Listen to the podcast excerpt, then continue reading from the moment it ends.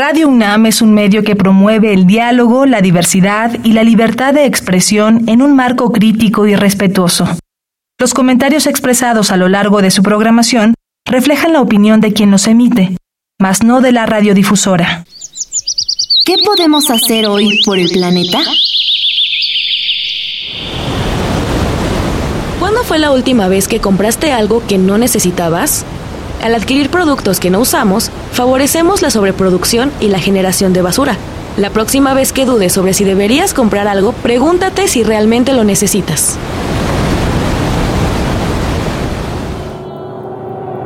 Habitare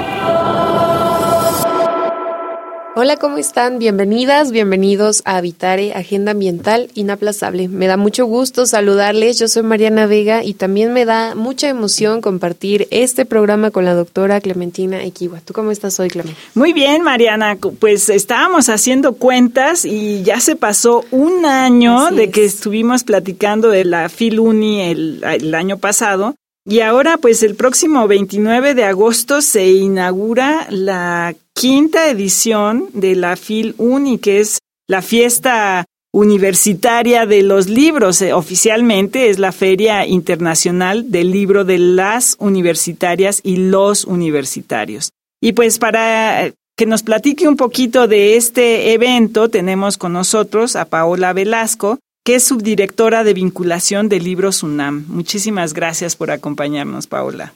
Gracias Clementina, Mariana, muchísimas gracias por el espacio y la verdad es que me da un montón de gusto verlas.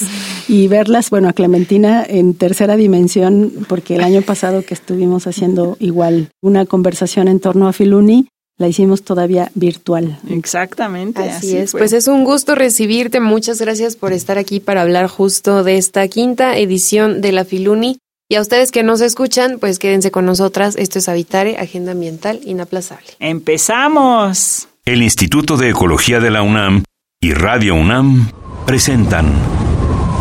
Toma segundos destruir lo que ha crecido en años. Toma horas devastar lo que se ha formado en siglos. Tomar acciones para rescatar nuestro ambiente solo requiere un cambio de conciencia. Habitare. Agenda Ambiental Inaplazable. Ciencia, acciones y reacciones para rescatar nuestro planeta. Nuestra, casa.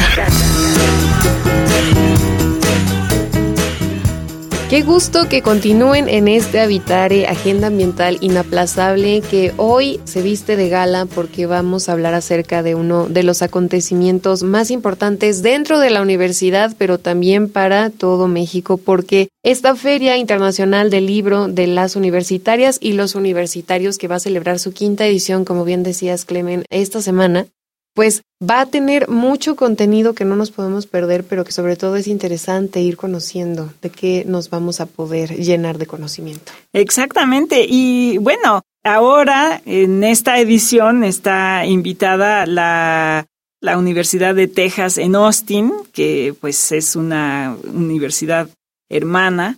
Y pues los temas, ¿no? Los temas no solamente en estas eh, ferias, tienen que ver con la literatura, ¿no? Aparentemente estamos uh, muy hechos a la idea de que los libros son literatura, poesía, las artes, pero ha ido creciendo este impulso de llevar la ciencia y la naturaleza, que es lo que particularmente nos preocupa aquí en Habitare, pues a estos foros. Y bueno, uno de los libros que se va a presentar, que voy a hacer un anuncio propio, es una colección que se llama Ecosalud, que vamos a presentar con la DGDC y con Libros UNAM.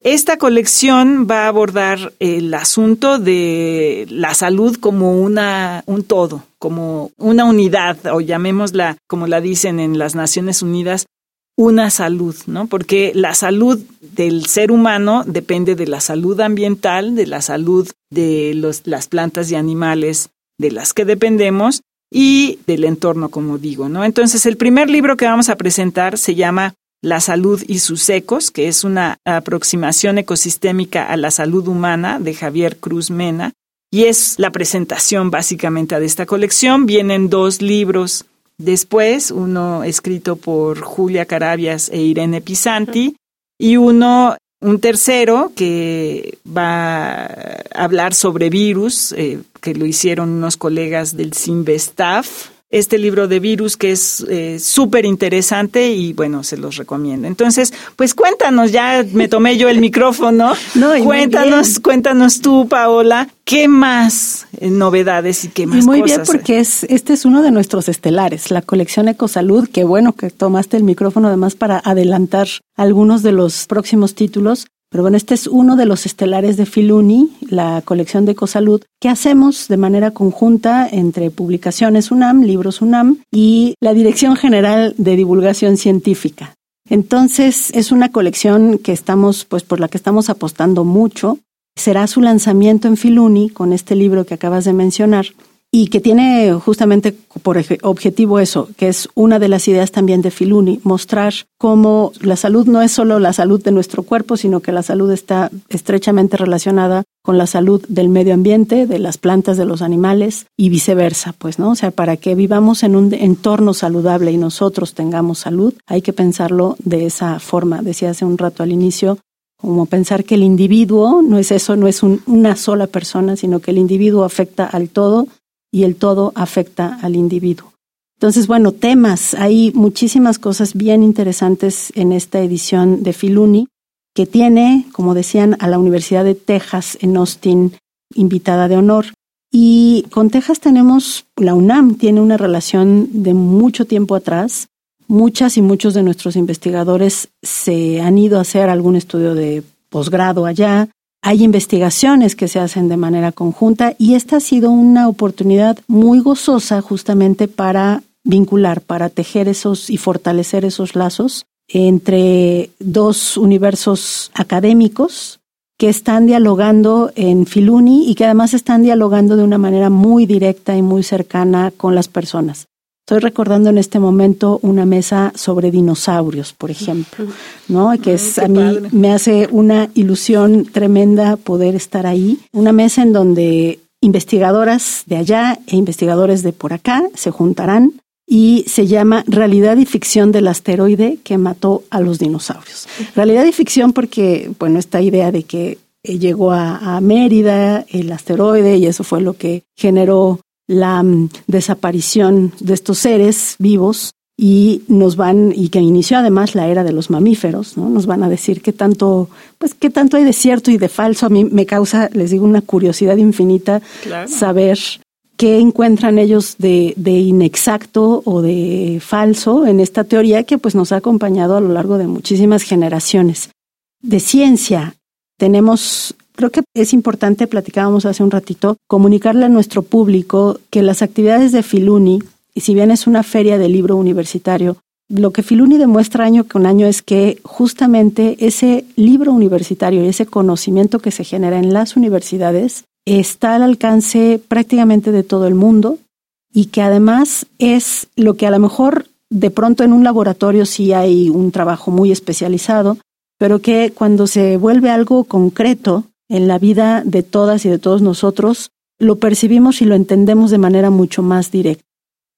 Em, Texas, volviendo a Texas, traerá una mano robótica controlada por, a mí me suena igual todavía ciencia ficción, este, aunque sé que esas cosas existen y que estamos muy avanzados en esos rubros, pero con estos casquitos en los que te ponen... Ah nodos o no sé cómo se llamen, Clementina. Eh, que sean sensores. sí, como un sensor en, el, en la cabeza y esos sensores tú puedes controlar el movimiento de la, de la mano robótica con esta cosa conectada en tu cabeza. Claro, y la mano está a un metro de distancia, ¿no? Como para que tampoco nuestros radioescuchas eh, se vayan con la finta de que la tienen aquí cerquita, está lejitos. Sí, entonces digo, a mí me suena como a ciencia ficción, pero, pero poder ver esas cosas de inteligencia artificial, que además es un tema en este momento tan en boga, creo que es muy, muy, muy interesante. Claro. Además de estos temas tan interesantes que ya nos estás contando, Paola, eh, me pongo a pensar en que es, es, una jornada de seis días completos que además cualquiera se puede meter a consultar ya el programa general en su página y es un evento que se va a llevar a cabo en el Centro de Exposiciones y Congresos de la UNAM en Ciudad Universitaria y quiero que nos hables un poquito acerca de eso, las personas que les llame la atención asistir a la cantidad de más de 350 actividades que van a tener. ¿Quién puede entrar a Filuni y qué requisitos se tienen? Perfecto. Mira, es entrada gratuita. Nuestra universidad, la UNAM, tiene esta generosidad siempre. Es la entrada es libre, es gratuita y el público es general. Eh, una cosa muy bonita que ocurre en Filuni es que por ejemplo, entre semana nosotros nos encargamos de llevar algunos grupos de prepas, de las FES, de CCHs. Sobre todo lo que buscamos es ampliar el acceso mm. y que los planteles más lejanos, a los que sabemos que les cuesta tener esta movilidad, puedan tener acceso a Filuni. Y una cosa muy bonita que ocurre es que después los chicos, las chicas llegan con su familia el fin de semana. Entonces, porque ellos mismos se dan cuenta que la familia se lo va a pasar bien ahí, ¿no? Entonces la entrada es libre y gratuita, no hay ningún requisito para ir a Filuni, ¿no? Es, completamente ir y disfrutar de un espacio en donde hay actividades de teatro, de literatura, podemos ver autores y autoras por ahí, pero lo que decía Clementina al inicio es súper importante. El resto de las actividades en Filuni, o sea, no todo es literatura, y es muy valioso ver cómo a partir de la ciencia podemos construir muchísimas opciones de conocimiento, de entretenimiento y de gozo de la cultura en general, ¿no? En este caso como de la cultura científica. Entonces, bueno, pues ya empezamos mañana, 29 de agosto, del 29 de agosto al 3 de septiembre, del martes al domingo, entrada libre y gratuita, como decía, y actividades para todo público, pues desde luego también hay una parte para el sector profesional del libro universitario o del ámbito académico, pero el grueso de las de estas 350 actividades que tú mencionas son actividades para todo público. Yo lo único que diría de requisito es que se necesitan ganas. Exacto. El único requisito es ganas, curiosidad y bueno, cuéntanos un poquito, hace ratito estábamos hablando también, creo que fue antes de entrar al aire, hablábamos un poquito de estas nuevas narrativas, que me pareció muy interesante que dices que va a haber una mesa en la que van a estar hablando astrónomos con literatos, literatos ¿no? Para escuchar estas nuevas narrativas de, pues no necesariamente ciencia ficción, pero sí una manera diferente de acercarse a la ciencia. Claro. La literatura y la ciencia están más cerca de lo que pensamos. Y una de las cosas que en esta mesa abordarán es justamente que de pronto se piensa que la literatura influye a la ciencia. Por ejemplo, Julio Verne es uno de los casos más emblemáticos, ¿no? Se dice que Julio Verne pensó las cosas, las ficcionó antes de que las cosas existieran. El submarino, ¿no? Él ya pensaba en un submarino antes de que el submarino existiera y que más bien él, dio ideas para que entonces la parte científica se pudiera pensar cómo lograr hacer esta cosa que se mete al agua y, y está todo perfectamente seguro para sus tripulantes. Y en esta mesa un poco también lo que vamos a abordar es el otro lado, cómo la ciencia y los descubrimientos científicos, en este caso particularmente astronómicos, influyen en la literatura. Es decir, de pronto hay una vastísima literatura en torno a Marte. Los, desde hace muchísimos años, ¿no? Que si el planeta rojo, los, marcianos. Y ahora que tenemos un acceso mucho más concreto, fidedigno, o sea que lo podemos ver en quienes sigan a la, página de la NASA, en los videos que suben, en los el robotito este, el, el Robert, el robotito de la NASA que está en Marte, todo lo que manda y las muestras y los descubrimientos, cómo eso está empezando a influir en la literatura para que ahora sean los escritores los que abrevan de todo eso y lo convierten no en una ficción surgida de algo inexistente, sino al contrario, ¿no? O sea, que ya hay elementos científicos que ellos pueden tomar como base para producir sus obras. Es increíble pensar que también todo este tipo de discusiones que en otros espacios no son tan sencillas que se den entre, como bien decías, Clemen, un científico, un literato y toda esta comunidad de la universidad hablando de estos temas, Filuni lo reúne y me puedo pensar que también ya en esta quinta edición regresamos a presencial después del el año que se dio de la pandemia y que esta actividad se paró, no existió en esa feria en este año, pero ahorita justo ya en la quinta edición me gustaría que nos cuentes un poco más acerca de esta transformación y de cómo ha ido cambiando la feria, Paula. Es bien, la verdad es que para quienes la hacemos, tu pregunta es nos hace hasta llorar, porque sabes que recibimos una feria en el, bueno, una feria muy nueva, muy joven, ¿no? Es una feria que se hace apenas del 2017, que tuvo dos años pandémicos en los que efectivamente no se realizó y que ha ido creciendo de una manera exponencial y muy importante. Les comentaría que así como tengo el otro de los subdirectores de Libros UNAM, que es quien se encarga de la venta de libros, un queridísimo amigo, compañero Alejandro Villaseñor, a quien además le mando muchos saludos desde acá. Él se quedó en el centro de exposiciones ya viendo el montaje. Chambeando. Chambeando, sí. Él eh, recibió un montón de solicitudes de editoriales que querían tener su stand en Filuni. Algunas tuvieron que quedarse fuera por el espacio, algunas porque se inscribieron muy tarde, en fin. Pero igualmente yo he estado recibiendo, y eso por eso digo que hasta nos hace llorar de lo emocionante que resulta, correos, yo recibo correos de jóvenes que están editando algún libro, jóvenes universitarios, o sea, que están editando algún primer libro, alguna cosa justamente de ciencia, de derecho, y que quieren presentarlo en Filuni.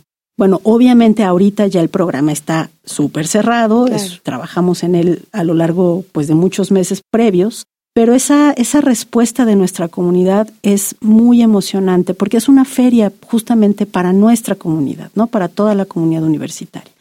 Entonces, ¿cómo se ha transformado? Te diría que ha crecido, se ha ido consolidando, que eso también es importante pensar en este proyecto que nació en este rectorado, cómo ha ido creciéndose y consolidándose hasta convertirse en una gran feria de libro universitario en Hispanoamérica.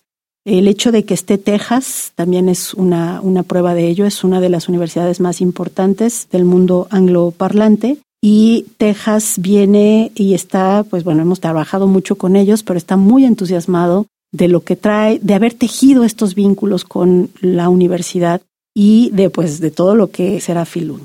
Claro, bueno, está increíble. Se antoja estar ahí todo el día y todos los días. Desafortunadamente es un poco complicado, pero una cosa que también es interesante es como tener estas eh, incursiones de científicos. Bueno, ya, ya dijiste ahorita a los que van a hablar de astronomía y literatura, pero también nos decías algo de sismos, que van a estar hablando de, de este tema que a todos nos preocupa. Sí. Cuéntanos un poquito de eso. Es una mesa en la que vamos a empezar diciendo alerta sísmica.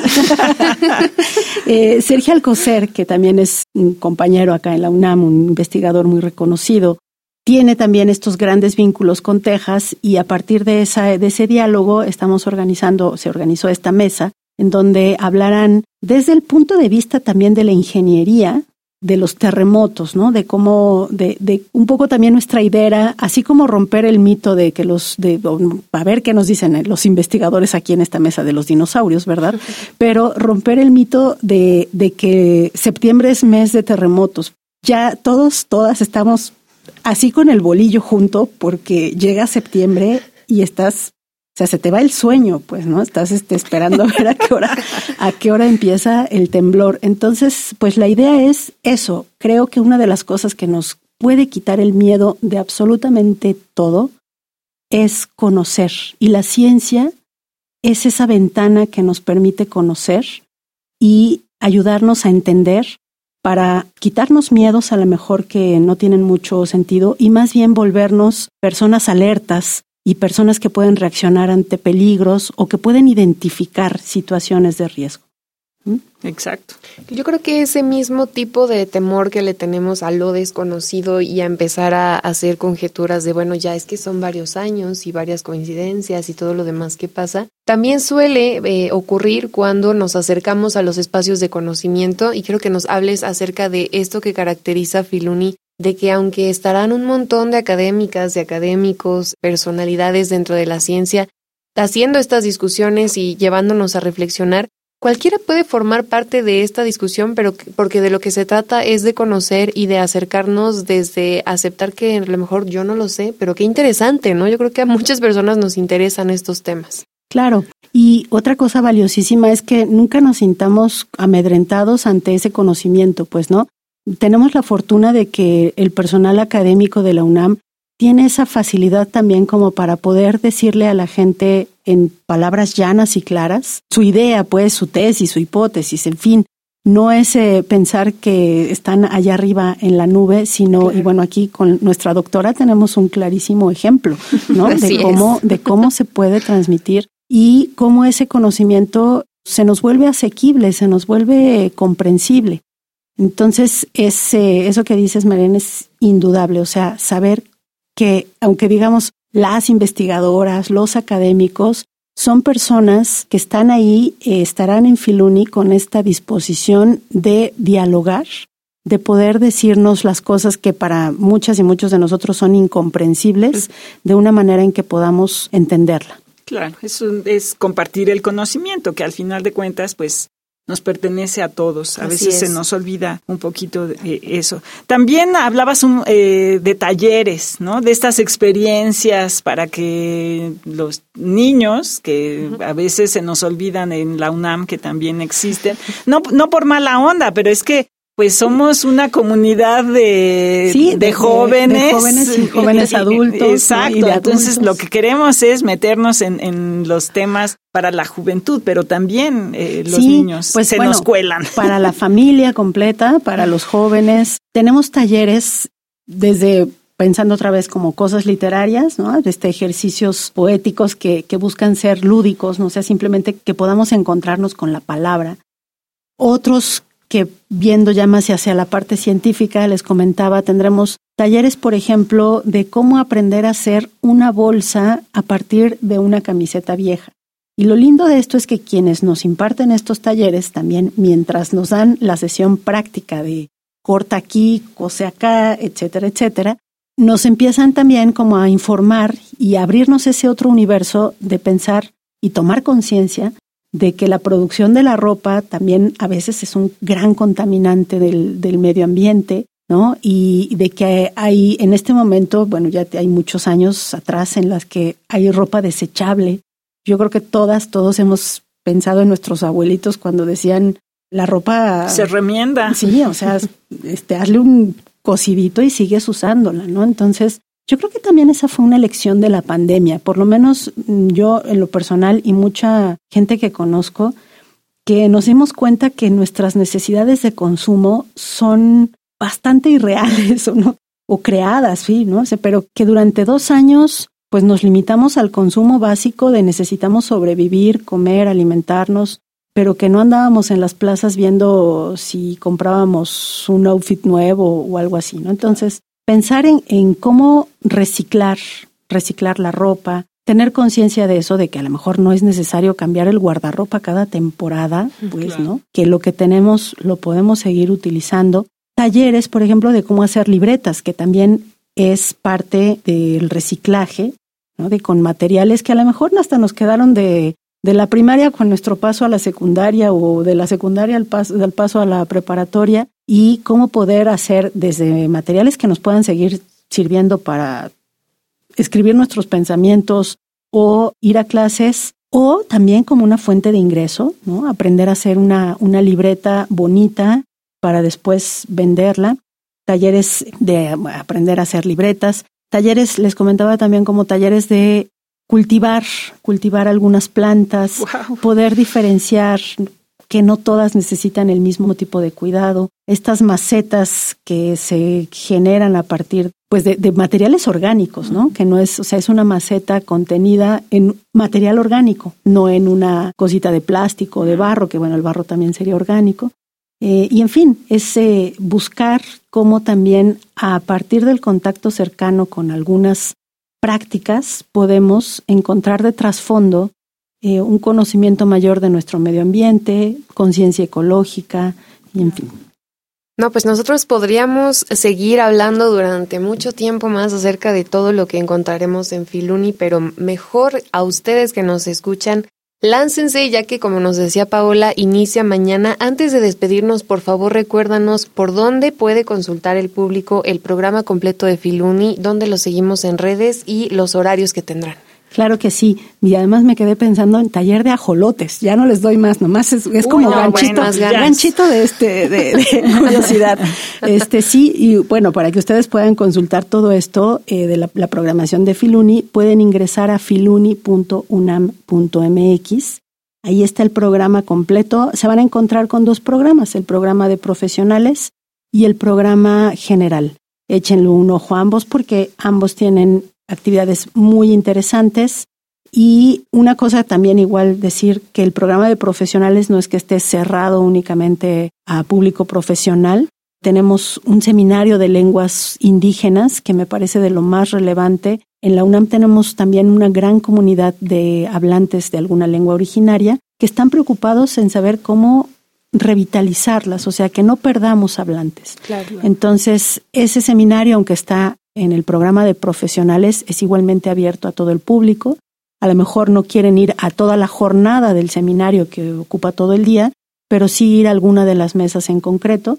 Entonces es la diversidad de Filuni y eso es lo, creo que es lo, lo más central, como el libro universitario alberga todas estas cosas, o sea, el conocimiento total. Claro, pues bueno, no pierdan la oportunidad de asistir. Eh, Paola, muchas gracias por habernos acompañado con esta información sobre la Feria Internacional del Libro de las Universitarias y los Universitarios. Por allá andaremos, Clemen. Sí, bueno, yo ya estoy. Bueno, nosotros pueden acompañarnos el 30. El 30 de agosto vamos a estar presentando esta colección de Ecosalud, entonces, bueno, yo ya tengo que ir, pero será súper antojable estarse todos los días. Así es. Y bueno, si quieren conocer más acerca del programa, si tienen alguna duda sobre lo que platicamos hoy con Paola acerca de Filuni, ¿por dónde nos pueden escribir, Clemente? Claro que sí, vamos a estar compartiendo esta información en nuestras redes sociales, en Instituto de Ecología UNAM, en Facebook, en Twitter, arroba y Ecología UNAM, y en Instagram Instituto-Ecología UNAM. Y como siempre queremos agradecerle al Instituto de Ecología de la UNAM, a Radio UNAM y a Iniciativa Climática de México. Por la información le agradecemos a Italia Tamés, Operación técnica de Paco Chamorro. En la producción, a Lisbeth Mancilla y Paco Ángeles, y en las voces les acompañamos la doctora Clementina Equiwa y Mariana Vega. Les escuchamos en la próxima emisión de Habitare, Agenda Ambiental Inaplazable. Hasta la próxima. ¿Qué estás haciendo hoy por el planeta?